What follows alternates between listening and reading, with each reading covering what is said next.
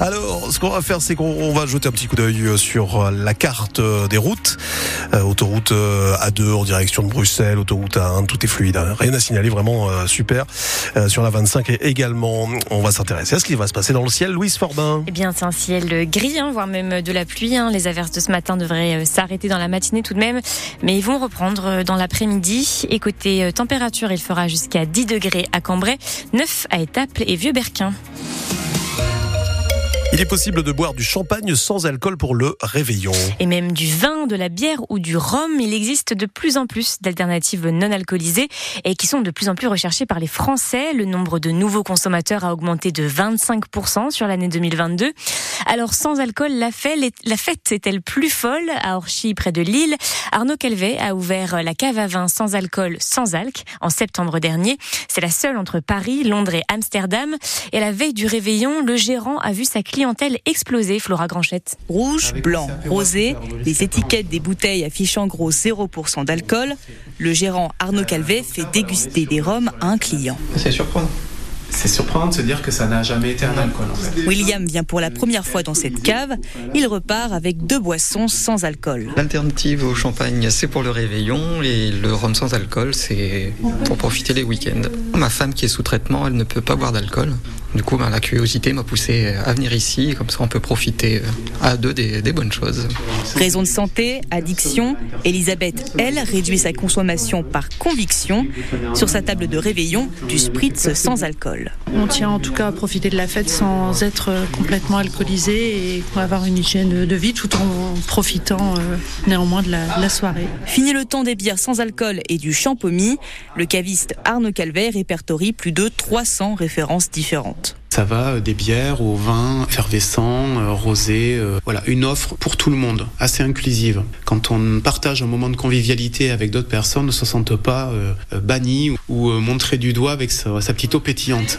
Arnaud Calvet se prépare désormais à janvier, le mois sans alcool. et selon le 14e baromètre sur la question de l'alcool et la conduite à l'occasion du Nouvel An, plus de 80% des Français consommeront de l'alcool le soir du 31 décembre. Et si vous décidez de boire, attention à ne pas prendre la route ce soir. Dans la métropole lilloise, il sera possible de prendre les transports en commun jusqu'à tard dans la nuit. Et via renforce son offre de transport pour le nouvel an. Les derniers départs de métro et de tramway se feront entre 1h25 et 1h30 à Lille-Flandre. Et entre 1h30 et 6h du matin, les bus de nuit prendront le relais avec un passage toutes les 30 minutes. Et cette année, les feux d'artifice sont de nouveau interdits pour le 31. Les préfectures du Nord et du Pas-de-Calais ont pris des arrêtés pour interdire la vente, le transport et l'utilisation de feux d'artifice, toutes catégories confondues. L'objectif est d'éviter tout débordement. L'été dernier, la mairie de Mont-Saint-Barreul avait été incendiée à coups de mortier d'artifice.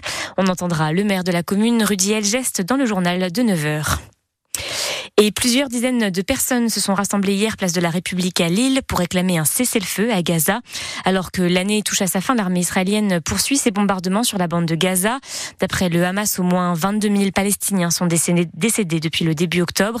En Israël, plus d'un millier de personnes ont manifesté hier soir à Tel Aviv en soutien aux otages et à leurs proches. Le point sur la situation est à retrouver sur le site de France Bleu. 547 journalistes vont passer le nouvel an en prison, déplore ce dimanche Reporters sans frontières.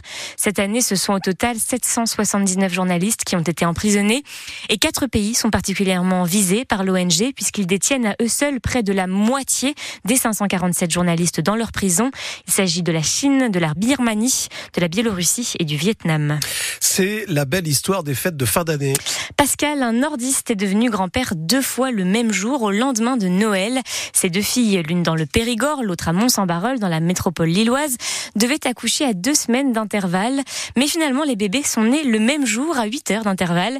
Un petit miracle de Noël qui a beaucoup ému le grand-père. Noémie, qui devait accoucher pour le 25, rentre en maternité à Périgueux euh, le 23.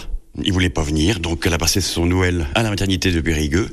Et le 26, au matin, donc moi j'arrive sur mon chantier tranquille en disant bon je vais être papy bientôt et là c'est mon autre fille qui est dans le nord qui m'appelle et elle me dit ah papy t'es content?